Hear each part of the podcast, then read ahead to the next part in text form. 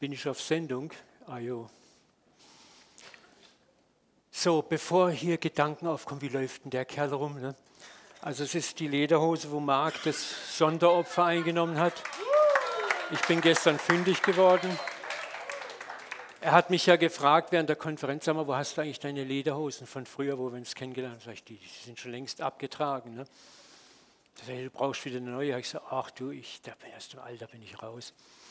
Dann hat er einfach, ohne mich zu fragen, ein Opfer gesammelt. Und es hat sogar für ein paar schöne Bikerschuhe gereicht. Ne? Also jetzt werde ich mal öfter wieder im Leder auftauchen. Mal sehen, vielleicht hat es einen verjüngenden Charakter. Ne? Schauen wir mal. Also nochmal ganz herzlichen Dank an alle von euch, die da auch was reingeworfen haben. Ihr seid mir jetzt richtig auf der Pelle. Ne? Ja.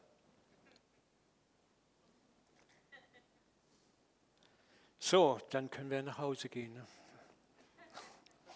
So, ich will, möchte, nee? ich möchte heute die Themenreihe Free mit dem Teil 4 zu Ende bringen. Es war ja das Subthema nicht überall, wo Freiheit draufsteht, ist ja Freiheit drin. Es geht in dieser Reihe um die Kunst, in innerer und äußerer Freiheit christlich angemessen zu leben. Ich habe im zweiten Teil der Predigtreihe, die ich vor 14 Tagen gehalten habe, folgende Themenfelder behandelt. Zum einen, wie geht Leben in der Freiheit, also Heiligung, also ein moralisches Leben praktisch. Das hat ja viel mit Freiheit zu tun. Wo fängt Freiheit an, wo hört Freiheit auf? Christen nennen das Heiligung. Der Begriff ist für mich schon so abgedroschen, so negativ belegt, den benütze ich gar nicht mehr gerne. Sondern wie kann ein christliches Leben gelingen? Wir stürzen, fallen, stehen auf, fallen, stürzen, stehen auf. Und da haben wir viel darüber gesprochen, wie überwindet die Liebe in mir und nicht der fromme Krampf. Ne? Es ist ja oft, wir, wir wollen frei sein, dann verkrampfen wir uns total in Gesetzlichkeit. Und dann war ganz wichtig, wie sieht der himmlische Vater dich in deinem Lauf? Wie sieht er dich jetzt? Wie siehst du dich jetzt? Ich war gestern äh, die letzten drei Tage drüben im Missionswerk bei dieser schönen Konferenz und wir haben exzessive Anbetungszeiten gehabt. Aber mir fällt bei der Anbetung immer wieder eins auf. Wir exaltieren Jesus, du bist heilig, du bist würdig.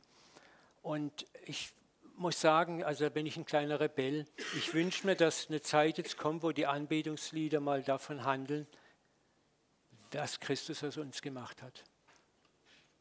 Wir sind würdig mit ihm. Wir sitzen mit ihm auf dem Thron. Wir sind jetzt schon versetzt in die himmlischen Erde. Wisst ihr, das ist schön, Jesus freut sich, aber ich denke mal dass er da steht und sagt, hey Leute, wir sind doch ein Team. Wir sind ein Leib geworden. Ihr seid schon jetzt versetzt in die himmlischen Erde, in die himmlischen Regionen. Ihr seid schon jetzt geheiligt und vollkommen gemacht. Wisst ihr, wir, wir exportieren das alles auf Jesus und halten uns immer noch schön vor dem Thron, vor dem Kreuz anstatt in das hineinzugehen, was unsere Identität ist und darin auch zu leben.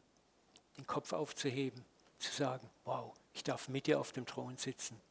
Ich darf, bin heilig durch dich, ich bin würdig bereits, ich werde nicht würdig, ich bin würdig gemacht.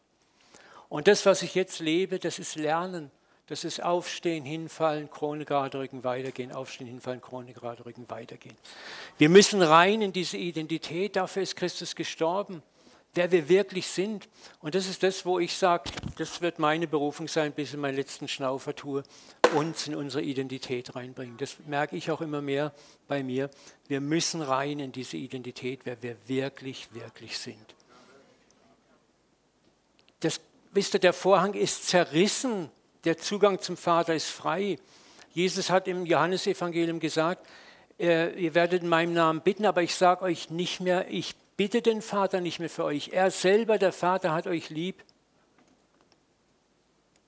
Da ist ein Vater, der hat Jesus, der wurde in Christus Mensch, um uns heimzuholen, um uns zu zeigen, wer er wirklich ist. Die Aufgabe von Christus war, uns zum Vater zu bringen. Er hat auch gesagt, ich gehe zurück zu meinem Vater und zu eurem Vater. Ich komme vom Vater raus, ich gehe in den Vater zurück. Und das ist jetzt passiert. Wir sind wieder, wir sind jetzt schon im Vater drin. Wir sind eine big, big family. Und in dieser Identität müssen wir leben. Wir müssen uns losmachen von diesem Sünder, unwürdig. Und du bist würdig, Jesus. Ja, wir sind voller Dankbarkeit für das, was Gott in Christus getan hat, was Jesus als Mensch getan hat. Das, da gibt es gar keine Frage. Aber wir müssen lernen, auch in unserem Liedgut, das mehr wieder zu verarbeiten, wer wir sind. Ich hoffe, ihr versteht, was ich meine. Ich möchte heute über einen angemessenen Umgang mit der Freiheit sprechen. Und mein Teil heißt heute im Spannungsbogen von Freiheit und Verantwortung leben. Ich, wollte mir, ich überlegt, habe zu Hause irgendwo einen feilen Bogen gefunden, so stelle so einen Bogen vor, eine Spannung. Da ist Spannung drin. Zwischen Freiheit und Verantwortung in Freiheit ist, ein, ist es spannend, das ist ein richtiger Spannungsbogen. Und ich bin beim Suche nach tollen Bildern auf einen tollen Spruch gestoßen, gestoßen von George Bernhard Shaw. Und das ist zwar kein Bibelspruch, aber den finde ich richtig klasse. Freiheit heißt Verantwortung. Deswegen wird sie von den meisten Menschen gefürchtet. Lass es mal auf dich wirken. Es gibt so diese grenzenlose Freiheit. Ich bin frei, ich kann tun lassen, was ich will. Aber es gibt auch diese andere Art, wo ich vor Freiheit Angst habe und suche nach Gesetzen, nach Eingrenzungen, wo, wo mir ein anderer immer sagt, was ich zu tun habe, weil ich Angst habe vor der Freiheit. Und das ist etwas, wo ich kurz verweilen möchte, wo wir Christen uns auch oft schuldig machen. Die Angst vor der Freiheit im christlichen Kontext heißt Gesetzlichkeit. Die Angst vor der Freiheit im christlichen Kontext heißt Gesetzlichkeit. Bitte Gib mir ein Gesetz, da muss ich nicht nachdenken, dann muss ich nichts prüfen, muss ich nicht für mich selber Verantwortung übernehmen, ein anderer übernimmt Verantwortung für mich. Die Gesetzlichkeit als Freiheitsersatz, der mir das Denken und Hören auf den Geist abnimmt. Wahre christliche Freiheit ist eben nicht das Kochbuch aufschlagen, Absatz 3, Kapitel 4, da steht alles drin, was ich zu machen habe. Und ich darf mein Denkhirn ausschalten. Freiheit ringt auch mit dem Text. Freiheit ringt mit dem, was, ich, was mir der Buchstabe sagt. Der Buchstabe tötet, der Geist macht lebendig. Im Geist zu leben heißt Freiheit.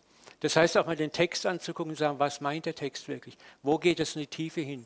Ich habe es in meiner Predigt darüber gesprochen, die Juden nennen das Midrash, das Kauen über einen Text, das Ringen mit einem Text, das Hineinarbeiten in einen Text.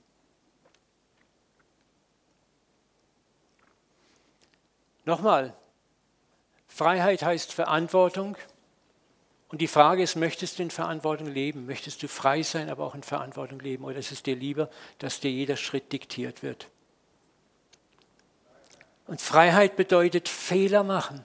In Freiheit zu leben bedeutet auch mal Fehler zu machen. Und dafür gibt es eben diese 77 Mal Vergebung, wo Jesus sagt, du sollst 77 Mal vergeben. Weil wir alle im Lernen in der Freiheit marschieren, werden wir alle Fehler machen.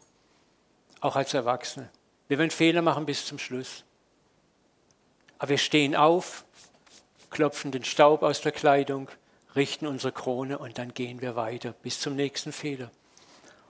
Und das ist das, wo Jesus sagt, 77 Mal, deine Fehler sind abgedeckt Du hast den Geist Gottes in dir. Deswegen sagt es Johannes, der Johannesbrief, der aus Gott geboren ist, kann nicht mehr dauernd in Sünde leben. Also das ist die, der, der Grundtext sagt, kann nicht mehr fortwährend, andauernd, ausdauernd in Sünde leben. Du hast eine neue DNA bekommen. Das ist das Neue, der Geist Gottes in dir, der dir sagt, hey Junge, hier stimmt was nicht. Ich habe auch schon oft, auch was bin ich oft in falsche Spuren gerannt, renne heute noch in falsche Spuren. Und dann macht es leise, klopf, klopf, klopf klopf, klopf, klopf an meine Herzenstür. Und der Geist Gottes spricht zu mir sagt, Uwe, Uwe. Dann benutzt er andere Leute, um mit mir darüber zu sprechen, durch Umstände. Gerade die Tage habe ich wieder so krass Gottes Reden zu mir durch andere, durch Dritte, die gar nichts davon wussten, bekommen. Und wusste, jawohl, Herr, okay, Kurskorrektur. Ne? Er weiß, wie er uns auf Spur kriegt. Und deswegen ist Freiheit nicht nach dem Kochbuch leben, nach Gesetzbüchern leben, wir werden das nachher sehen, auch die zehn Gebote sind hinfällig. Das heißt nicht, dass sie aufgehoben sind. Wir werden nachher sehen, durch was sie ersetzt worden sind. Ich sage schon mal vorab, durch das Gebot der Liebe. Wir werden das nachher ganz genau biblisch festhalten. Also das ist jetzt mal zum Beispiel der erste äh, Spannungsbogen. Freiheit heißt Verantwortung. Und viele scheuen die Verantwortung. Sie möchten lieber in Unfreiheit leben, als in der Verantwortung leben. Ah, das ist mir zu, das ist zu risikoreich. Oh, bitte aufpassen, vorsichtig. Gott möchte, dass du frei bist. Gott möchte, dass du in Freiheit lebst, dass du deine Freiheit auch mal ausprobierst und dass du lernst. Wisst ihr auch, jeder von uns hat andere Grenzen. Wir werden das nachher auch sehen in der Freiheit. Springen wir mal ganz kurz in so ein Thema rein. Ja, einen kurzen weghauen, also Alkohol trinken. Es gibt Menschen mit DNA-Schädigungen. Die haben einfach eine, DNA-Schädigung und bei denen macht Alkohol Chaos. Und da kannst du noch so frei sein, da ist es einfach gut zu sagen, niet, nada, nein. Es gibt Menschen, die haben das nicht und die können damit umgehen. Und da heißt es dann nicht, jetzt weil einer kein Alkohol trinken darf, dürfen alle nicht, sondern dann musst du eben lernen, wenn du es lernen kannst, Impulskontrolle nennt man das in der Psychologie, zu lernen, wo schmeckt es und wo ist jetzt die Grenze erreicht, wo ich langsam merke, oh, oder das tut mir nicht gut, zu sagen, hier ist Schluss. Und das gilt für alles, alles, was an Genuss, was uns Gott zum Genießen geschenkt hat. Da ist Freiheit und Impulskontrolle gefragt. Und dann gibt es manchmal Freiheiten, wo ich sagen muss, da packe ich es nicht und dann ist für mich das Thema ganz gestorben. Ne? Das ist der Spannungsbogen, aber da gehen wir nachher nochmal genau rein. Es ist doch aber interessant, dass der Begriff Freiheit, wenn man so genau hinschaut, gar nicht so einfach ist, wie er sich anhört. Ne? Freiheit. So ist Freiheit zum Beispiel auch nicht grenzenlos und hat ihre Grenzen da, wo die Freiheit des anderen, des Nächsten beginnt oder in meiner Selbstzerstörung endet. Ne? Also hier, ich habe nicht die Freiheit in meiner Mietwohnung oder sogar in meinem Haus, Trompete zu spielen wie verrückt, abends um elf und der Nachbar trommelt gegen die Wand. Ne? da hört irgendwo meine Freiheit auf, wo die Freiheit des anderen beginnt.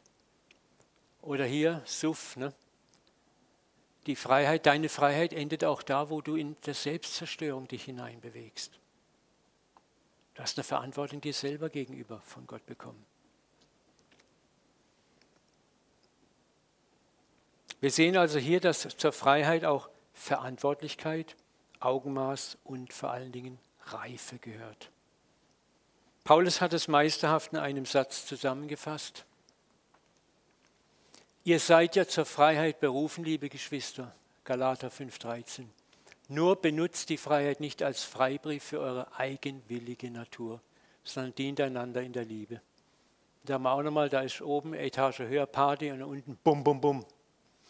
Da habe ich so ein tolles Schild gefunden, habe ich mir überlegt, ob ich mir das irgendwo an, ans Haus nagel. Ne? Liebe Polizei, bitte vermeiden Sie lautes Klingeln oder Klopfen nach 22 Uhr. Meine Nachbarn könnten sich dadurch belästigt fühlen ihre Kollegen anrufen. das ist gut. Es ist klasse, wie Paulus hier, um Freiheit sinnvoll zu balancieren, bietet er in genialer Weise als Instrument und Schiedsrichter die Liebe an und nicht das Gesetz nicht so ein Bündel an Vorschriften, sondern die Liebe. Die Liebe tut dem Nächsten nichts Böses, heißt es in der Bibel. Wenn wir Liebende sind und wirklich von der göttlichen Liebe getragen und getrieben werden, dann ist das alles, was wir brauchen. Liebe geht in drei Richtungen. Mal gucken, ob ich das habe. Ja, die Liebe als Führer motiviert uns in drei Richtungen, steuert unsere Freiheit. Das ist einmal die Liebe, die wir zu Gott haben. Wenn ich Gott liebe, achte ich ihn und höre innerlich auf ihn. Wenn ich Liebe in mir habe, liebe ich den Nächsten. Das ist die Nächstenliebe, die auch göttlich ist. Und es gibt die Liebe zu mir selbst. Liebe deinen Nächsten wie dich selbst. Die Selbstliebe ist auch gleichzeitig Selbstachtung. Achtest du dich selbst? Hast du Achtung vor dir selber? Ist auch ganz wichtig. Ein ganz, ganz wichtiges Thema. Ich habe mal darüber drei Predigtreihen gemacht, über das Thema Selbstannahme und Selbstliebe. Das ist so vernachlässigt im christlichen Kontext oft. Und das Gegenteil ist Motivierung durch Angst, Scham und Drohungen. Das ist die Gesetzlichkeit. Damit erreichst du immer schnell Resultate, diese Parameter. Da kannst du schnell zu Erfolg kommen bei anderen Menschen, auch bei dir selber, wenn du dich mit Scham, Angst und Furcht und Drohungen motivierst. Aber ich sage dir eins, die Früchte, die daraus wachsen, halten nicht lange und schmecken eklig. Es führt zu keinen authentischen Resultaten und das können wir auch eindrucksvoll in der religiös geprägten Menschheitsgeschichte sehen. Es führt zu nichts. Freiheit, Freiheit vom Gesetz. Viel Konfusion entsteht auch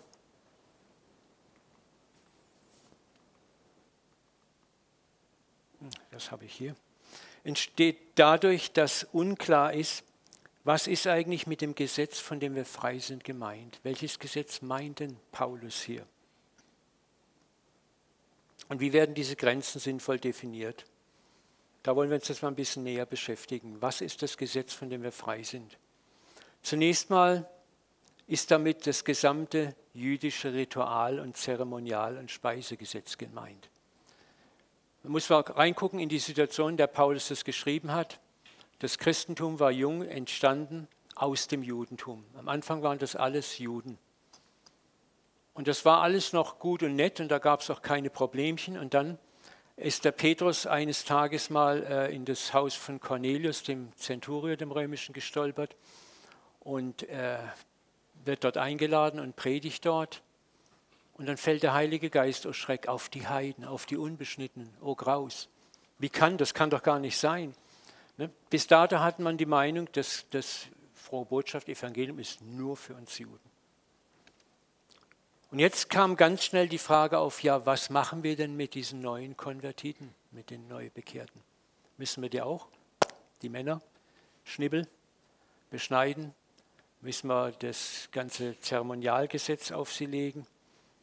Es gab eine ganz, ganz schwierige Zeit, die du im Neuen Testament sehr eindringlich beschrieben siehst. Da gab es ein Hin, ein Her, ein Kämpfen, ein Ringen. Es gab die ersten Apostelkonzile. Und die junge Gemeinde hat sich auch irgendwann in zwei Lager gespalten, in das Gesetzeslager und in das Gnadenlager, in das Pauluslager und das Jakobuslager. Das kannst du sehr gut im Galaterbrief nachlesen. Und dieser Kampf wird teilweise in manchen Gemeinden und christlichen Gruppierungen bis heute ausgefochten. Ich kenne Christen, die sagen, nee, du musst dich beschneiden lassen und die tragen Kippas und sagen, hier ist kein Schweinefleisch, ich halte den Schabbat. Ich will gleich dazu sagen, ich habe nichts dagegen, wenn das jemand für sich macht. Habe ich gar kein Problem ich respektiere das. Mein Problem beginnt da, wenn der andere sagt, dein Schniedel muss auch beschnitten werden. Und sonst bist du kein Christ. Seid ihr wach? ich hau manchmal rein, dass ihr aufwacht. Lesen wir mal aus dem Kolosserbrief, was Paulus dazu zu sagen hat.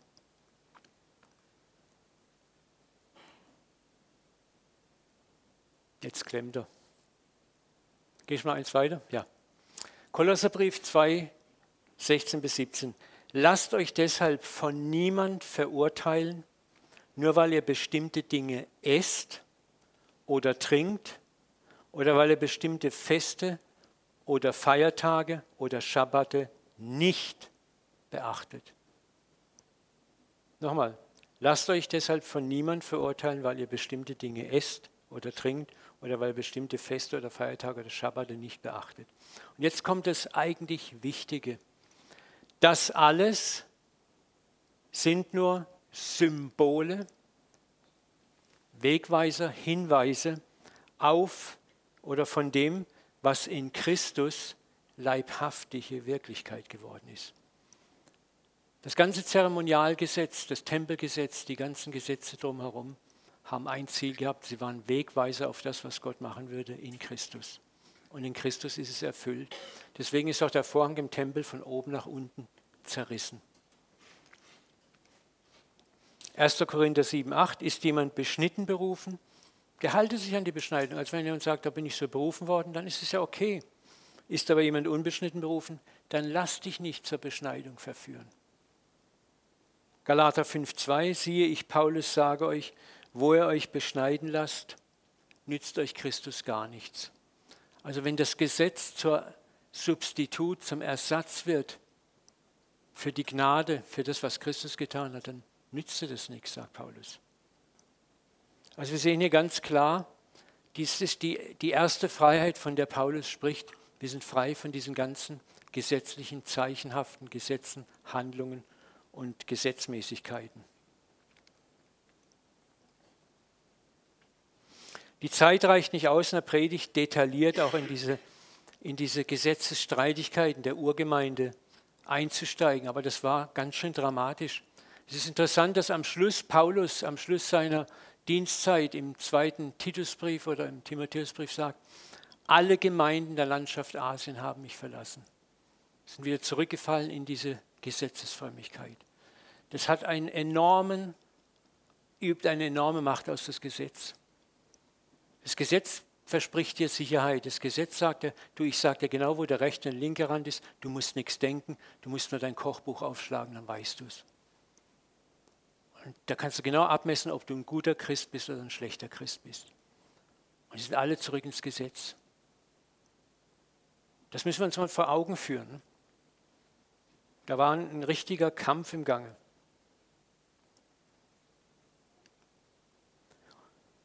Unser Problem heute, 2018, ist weniger das jüdische Ritualgesetz, obwohl es bis heute, wie gesagt, Christen gibt, die das auch gerne dir aufs Auge drücken möchten. Aber nochmal, das ist so lange kein Problem. Wir sollten das respektieren, wenn jemand anders Gesetzlichkeiten einhält. Aber es wird dann ein Problem, wenn er versucht, dir diese Zipfelmütze überzustülpen und dir deinen Glauben abspricht, deine Erlösung abspricht, wenn du das und das nicht tust. Und hier haben wir auch ein erstes Problem im Umgang mit Freiheit. Es ist im Kern immer ein Problem der geistigen Reife. Der geistlich noch nicht so gereifte Mensch, und ich meine das jetzt nicht verächtlich, ich bin auch geistlich in vielem noch nicht reif, hat eine natürliche Tendenz zur Gesetzlichkeit. Das Gesetz gibt rechte Hand, linke Hand, Geländer und das brauchen wir auch eine Zeit lang. Aber irgendwann musst du laufen lernen, freihändig und brauchst kein Geländer mehr und sollst auch ohne Gesetze lernen, sondern sollst das Gesetz im Herz tragen. Du sollst nicht mehr aus Furcht oder Angst oder weil der Buchstabe etwas sagt, etwas tun, sondern weil es dein Herz dir sagt.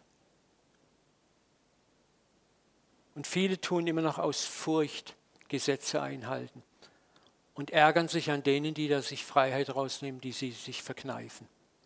Und hier beginnt in der Regel das Verurteilen, Richten anderer und der religiös motivierte Zank und Streit. Paulus der ist einfach ein Meister in diesen Dingen, hat es im Römerbrief den Umgang auch mit gesetzlichen, nicht gesetzlichen wunderbar erklärt. Römer 14, 3 bis 6. Wer alles ist, also der in Freiheit lebt, soll den nicht verachten, der nicht alles ist. So, wir, die wir reif sind, sagt er in einem anderen Brief, sollen das Unvermögen der Unreifen tragen und uns nicht über sie aufregen oder sagen, oh, der Depp, sondern lass ihn, ist gut, ist okay. Wir erheben uns auch nicht arrogant über die anderen. Und jetzt kommt es andersrum, wer aber nicht alles ist, darf den nicht verurteilen, der alles ist. Also der Ball wird auch zurückgespielt. Da haben wir wieder diesen Spannungsbogen. Ne? Das gilt für beide. Beide müssen lernen, einander zu respektieren und stehen zu lassen. Und das sind wir schon mal jenseits von Schwarz-Weiß, von entweder oder. Es gibt beide Möglichkeiten, sowohl als auch. Und das ist das Zeichen geistiger Reife. Ich kann auf den anderen warten. Und reif kann auch, der Unreife kann auch sagen, okay, das, was du machst, kann ich zwar nicht nachvollziehen, aber ich kann es stehen lassen. Dann sind wir in der Liebe. Weiter sagt Paulus, und wer nicht alles ist, darf den nicht verurteilen, der alles ist, denn Gott hat ihn genauso angenommen wie dich. Wie kommst du denn dazu, den Diener eines anderen zu richten, zu verurteilen? Ob er mit seinem Tun bestehen kann oder nicht, geht nur seinem Herrn etwas an. Weißt du das, was Jesus sagt? Richtet nicht, verurteilt nicht.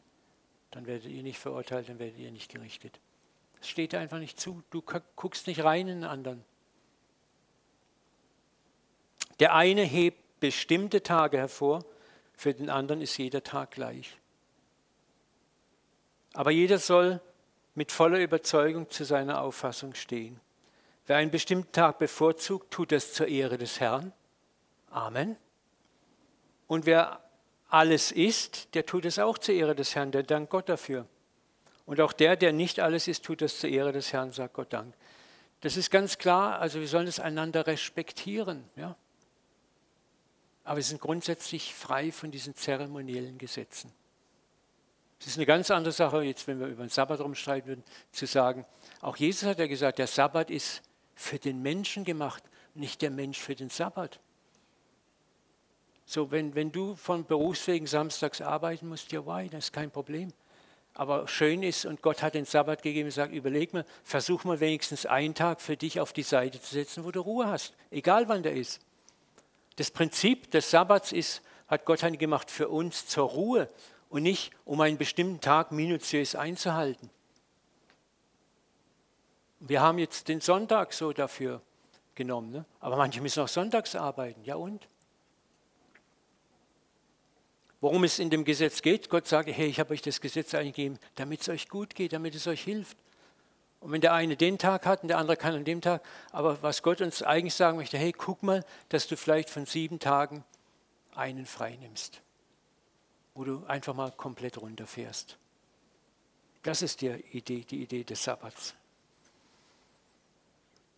Und wie gesagt, die vorgenannten Texte und viele andere neutestamentliche Texte zeigen uns, dass wir von diesen ganzen Gesetzlichkeiten frei sind. Frei.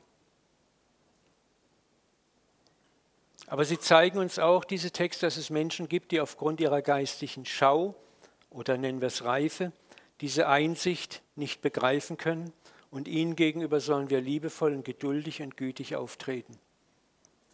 Zum Beispiel, wenn ich weiß, dass jemand bewusst keinen Alkohol trinkt, ich lade ihn zu mir zum Abendessen ein, dann muss ich nicht unbedingt eine Weinkaraffe auf dem Tisch positionieren. Ich meine, es ist was anderes, wenn wir uns lange kennen, dann sagt du, das macht mir überhaupt nichts aus, das ist was ganz anderes. Aber wenn ich vielleicht den zum ersten Mal einlade und ich weiß um sein Problem, dann lasse ich das doch mal weg. Ne? Ja. Die meisten wissen es, ich rauche gern ab und zu mal im Sommer eine schöne Zigarre. Ich würde mich hier oben, wenn wir hier ein Grillfest hätten von der Gemeinde, nicht mitten in den Tisch von allen Christen setzen und meine Zigarren auspacken. Ja? Weil es da Leute gibt, die können damit nicht umgehen und ich muss doch niemanden provozieren. Ich muss meine Freiheit nicht grenzenlos ausleben.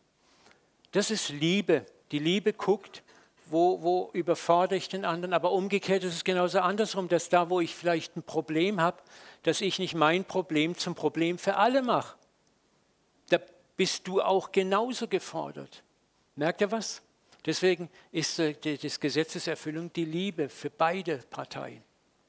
Und wenn wir das leben, dann haben wir ein gutes Miteinander, respektvoll und trotzdem steht jeder vor seinem Gott und Gott wird das schon richten. Gott wird entscheiden, wer am Recht ist. Und hier können wir, wie es Paulus sagt, sagen, wir die wir stark sind, sollen das Unvermögen der Schwachen tragen. Wenn du stark bist, dann ist es an dir, das Unvermögen des Schwachen zu tragen und nicht zu sagen, hey, ich habe Recht hier, ne? anstatt selbstgefällig auf unsere Freiheit zu beharren. Aber wie gesagt, das bedeutet nicht, dass der Schwache dann mit seiner Schwachheit kommen kann und alle Freiheit unterjochen kann. Auch das geht nicht. Das geht auch nicht. Wir müssen beide lernen, das ist das Ziel Gottes, beide lernen, einander zu respektieren, stehen zu lassen und zu sagen, okay, du weißt, warum du das tust, du weißt, warum du das tust, ich respektiere deine Sicht, du respektierst meine Sicht und wir überlassen das Richten Gott. Amen.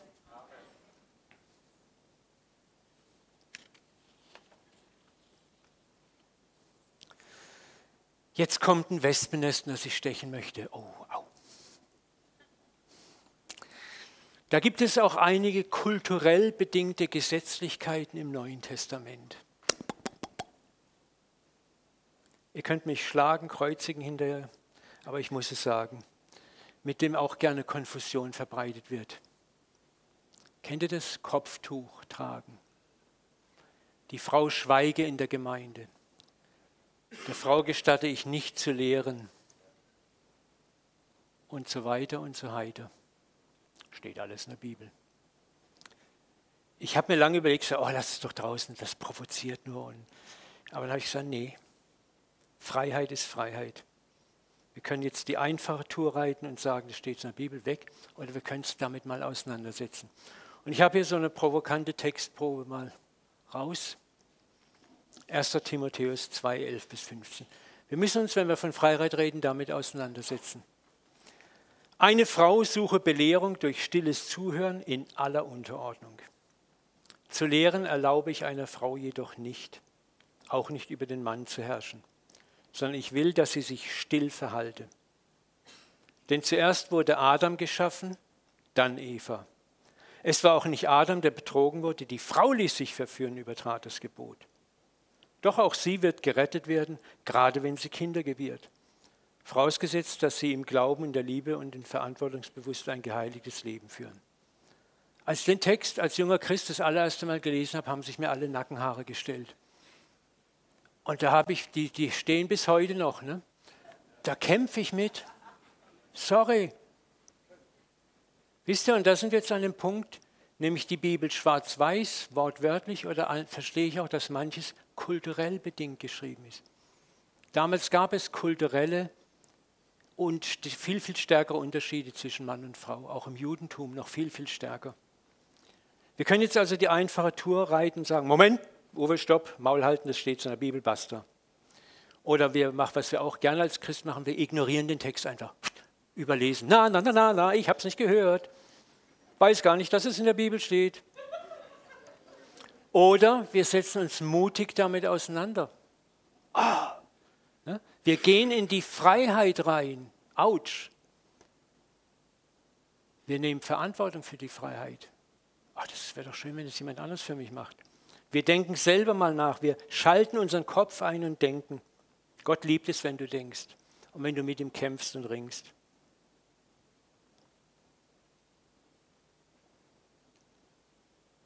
Fakt ist, dass Jesus auch die jüdische Bibel mit einem tieferen Blick und auch Paulus, als es die orthodoxen Juden taten, las und auch interpretierte und das brachte ihm die Feindschaft der Orthodoxen, der Schwarz-Weiß-Juden ein.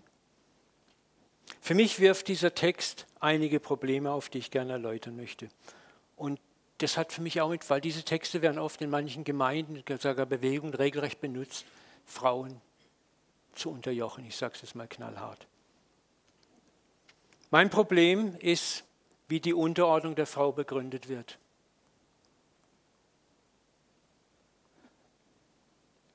Da ist zuerst, heißt es, die Begründung ist, denn zuerst wurde Adam geschaffen.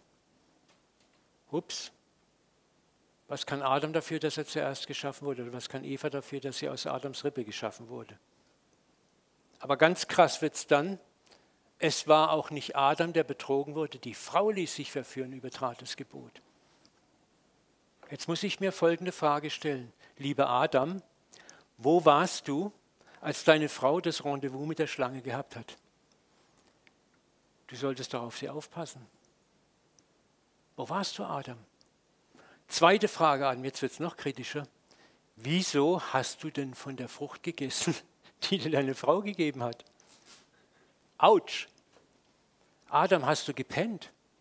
So, jetzt, wenn wir jetzt mal von Schuldfrage reden, sorry, wer ist denn schuld? Kann man das so schwarz-weiß sehen? Und dass die Frau erlöst wird durchs Kinderkriegen? Ich dachte immer durchs Kreuz.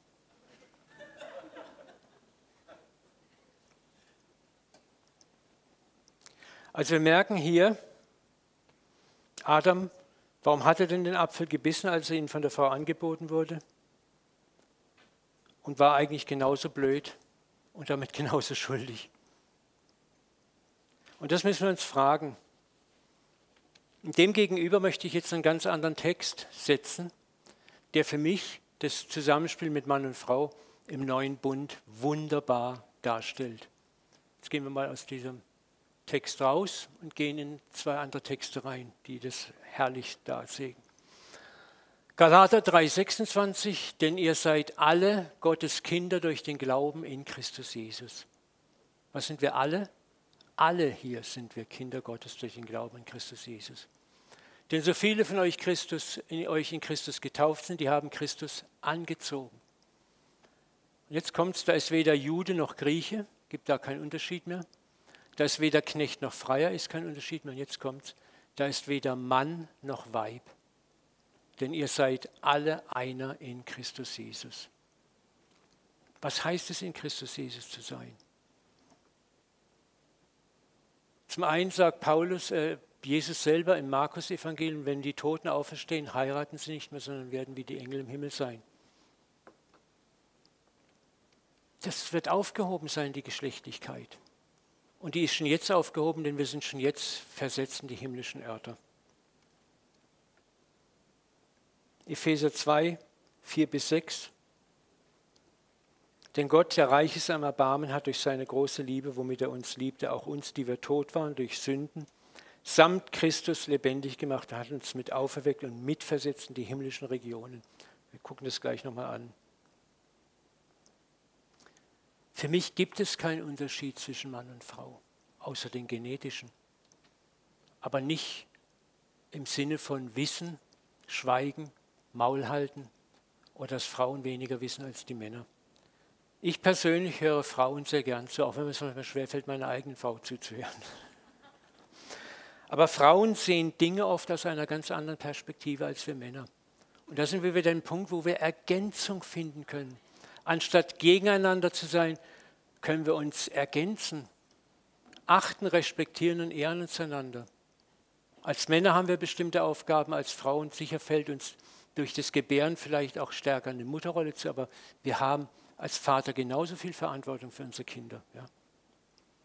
Und Frauen haben sehr wohl was zu sagen. Ich fühle mich da keineswegs beherrscht, gegängelt, wenn hier vorne, wir haben öfter schon Frauen gehabt, die gepredigt haben, die haben das gut, sehr gut gemacht.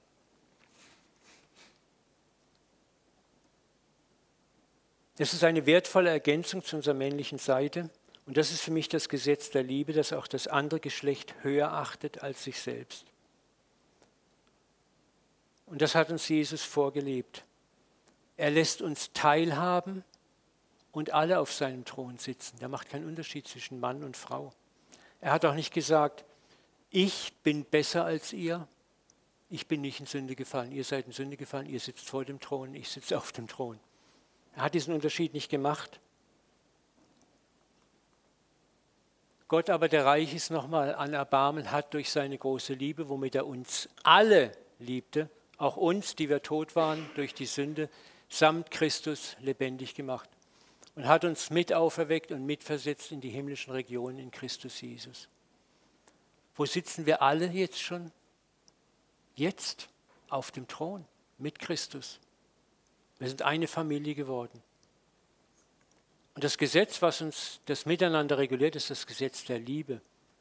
Und Liebe kennt kein Up and Down und schlecht und dumm und doof und schweig und still, sondern Liebe kennt nur Respekt, Güte und Achtung. Einer achtet den anderen höher als sich selbst. Das gilt nicht nur für uns Männern, das gilt cross-gender, cross-geschlechtlich. Wir sollten einander auch in den Geschlechtern höher achten als uns selbst. Das ist tiefes Neues Testament. Darum, ihr könnt mich totschlagen, aber da habe ich mit manchen Texten sehe ich einfach, dass sie kulturell bedingt sind. Und wenn du die große Linie siehst, dann siehst du, wow, da ist ein viel größeres Bild. Und das funktioniert. Und das funktioniert auch miteinander. Wer mich kennt, weiß, dass ich gerne auch provokant Texte aufgreife. Gehen wir weiter zu einem weiteren Gesetz, das ist das moralische Gesetz, die sogenannten zehn Gebote. Sind sie aufgehoben? Wenn ja, wie ist das zu verstehen? Die Antwort ist ja, die zehn Gebote sind aufgehoben als reines Buchstabengesetz. Ja? Das hat Jesus sehr, sehr deutlich gemacht und sie sind ersetzt worden durch das tiefe Gebot der nächsten Liebe und Gottesliebe. Schon in den Propheten finden sich die ersten Hinweise auf das große universelle Gebot der Liebe, das über äußerliche Gesetzlichkeit steht. Und Jesus hat es auch zitiert. Schauen wir mal diesen Text an, Matthäus 22, 35. Einer der Gesetzeslehrer versuchte Jesus eine Falle zu stellen. Was ist das wichtigste Gebot von allen? fragt er ihn. Jesus antwortete, du sollst den Herrn, dein Gott, lieben von ganzem Herzen, mit ganzer Seele, mit ganzem Verstand. Das ist das erste und wichtigste Gebot. Und jetzt kommt's. Das zweite ist genauso wichtig. Du sollst deinen Nächsten lieben wie dich selbst. Und hier haben wir diese dreierfache Liebe, die Liebe zu Gott, die Liebe zum Nächsten, die Liebe zu mir, die auch unseren Umgang mit Gesetz und Freiheit bestimmt. Mit diesen beiden Geboten ist alles gesagt, was das Gesetz und die Propheten wollen. Paulus haut in eine ähnliche Kerbe in Römer 13, 9 bis 10. Denn das Gesetz sagt, du sollst die Ehe nicht brechen, du sollst niemand ermorden, du sollst nicht stehlen, du sollst der Begierde keinen Raum geben. Diese und alle anderen Gebote sind in einem Satz zusammengefasst. Liebe deinen Nächsten wie dich selbst. Denn die Liebe tut dem Nächsten nichts Böses. Darum wird durch die Liebe das ganze Gesetz erfüllt. Wenn wir in der göttlichen Liebe leben, haben wir das Gesetz in uns. Wir tragen es in uns. Warum hat Jesus, also er hat ja so wunderbar, er hat ja diese, diese Krux des, der Gesetzestuerei gesehen. In Matthäus 6 spricht ja Jesus davon, oder das ist Matthäus 11, wo er sagt, Leute, wenn ihr Gesetz spielen wollt, dann richtig. Jesus sagt, wenn eine Frau nur, wenn ein Mann eine Frau nur ansieht, er ist verheiratet und begehrt sie, hat in seinem Herzen die Ehe gebrochen. Umgekehrt genauso. Wenn du deinen Bruder beschimpfst mit verschiedenen Schimpfwörtern, dann hast du ihn ermordet, sagt Jesus. Da beginnt das Gesetz. Die Pharisäer haben gesagt, du sollst nicht Ehe brechen. Und dann hat man angefangen, jetzt definieren wir mal, was ist Ehebruch. Das ist noch kein Ehebruch, das und das und das und das. Und dann gab es so verschiedene Schlupflöcher und da ein Schlupfloch, hier ein Schlupfloch. Und dann hat man das Schlupfloch entdeckt, hat das wieder zugelötet und da und da. Und dann kamen diese 6000 zusätzlichen Satzungen dazu. Und so lebt sich Gesetzlichkeit auch heute. Wer in Gesetzlichkeit lebt, sucht immer nach Schlupflöchern. Wer in der Liebe lebt, würde sich einfach fragen, okay, was tue ich jetzt? Wie affektiert mein Handeln? Wie berührt es meine Frau? Wie berührt es meinen Nachbarn? Wie berührt es mich? Und da ist der Heilige Geist in dir, der immer wieder mal kommt und sagt, klopf, klopf, klopf. Hör mal, ich habe dir was zu sagen. Guck dich mal da an. Was ist denn das? Was ist denn das? Und er ist sehr beharrlich. Und er geht viel tiefer, als jedes Gesetz es tun kann. Ja, töten. Wie oft schimpfen wir über andere, fluchen über andere, sind sauer auf andere, wünschen denen die Pest an den Hals. Ja? Einhändige Winken beim Autofahren einfingerige Winken. Ne?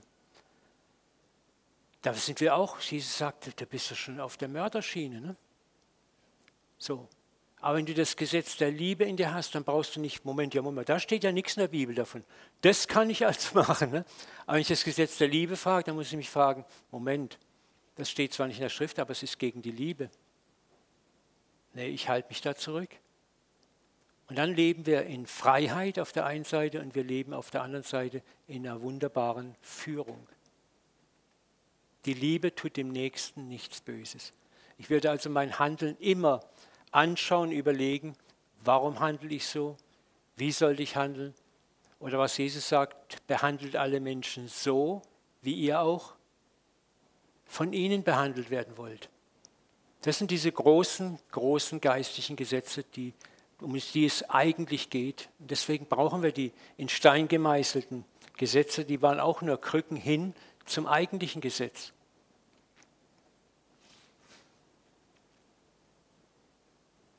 Wenn wir durch den Geist Gottes wirklich Liebende sind, werden wir das Böse erkennen und lernen es immer mehr zu meiden. In einer Präzision und Tiefe, die weit über das geschriebene Gesetz hinausgeht. Weit. Der Liebende ist auf der anderen Seite auch nicht fehlerfrei. Niemand von uns, der liebt, ist fehlerfrei.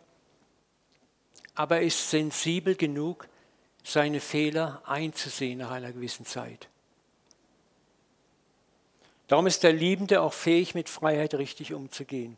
Ob es Genussmittel sind, ob es Finanzen sind, ob es Besitz ist, ob es Position ist, Macht ist, Einfluss ist Der Liebende weiß, in all diesen Dingen Grenzen zu ziehen und weiß aber auch, sie in Freiheit zu gebrauchen. Und das ist freies Leben. Er weiß genauso, wo er die Freiheit hat zu genießen und wo er die Freiheit hat, Nein zu sagen. Der Liebende muss auch nicht das andere Geschlecht exaltieren oder unterdrücken, sondern in Liebe begegnen sich beide Geschlechter mit Respekt und Annahme und Ehrerbietung und kommen einander in Ehrerbietung zuvor. Und so lernen wir Achtung auf Augenhöhe und begreifen langsam auch, genau das hat Gott mit uns gemacht, indem er uns schon jetzt mit Christus auf seinem Thron Platz nehmen lässt. Das ist Augenhöhe. Und wie gesagt, diese Freiheit kann je nach Grad der Reife des Einzelnen anders aussehen. Deswegen sollten wir uns nicht vergleichen gegenseitig. Der hat die Freiheit, der hat die Freiheit. Schau auf dich. Schau auf dein Leben. Schau auf die Früchte deines Lebens. Was für Früchte bringt dein Leben hervor? Bringt es Früchte der Liebe? Bringt es Früchte des Lebens? Aktiviert es Leben im anderen oder bringt es Tod und Bindung in den anderen? Aus diesem Grund haben wir auch kein Recht, einander zu verurteilen und zu richten. Das bleibt allein dem Vater, der jedes Herz kennt, vorbehalten und der jedes Herz auch überführen kann, richtig zu handeln. Ich möchte noch einmal diese Verse mit uns lesen und dann beten. Was ist das wichtigste Gebot von allem? Du sollst den Herrn, dein Gott, lieben, von ganzem Herzen, mit ganzer Seele, mit ganzem Verstand. Übrigens im Hebräischen heißt es, du sollst, exakt übersetzt, du wirst. Du wirst. Das ist eine Verheißung.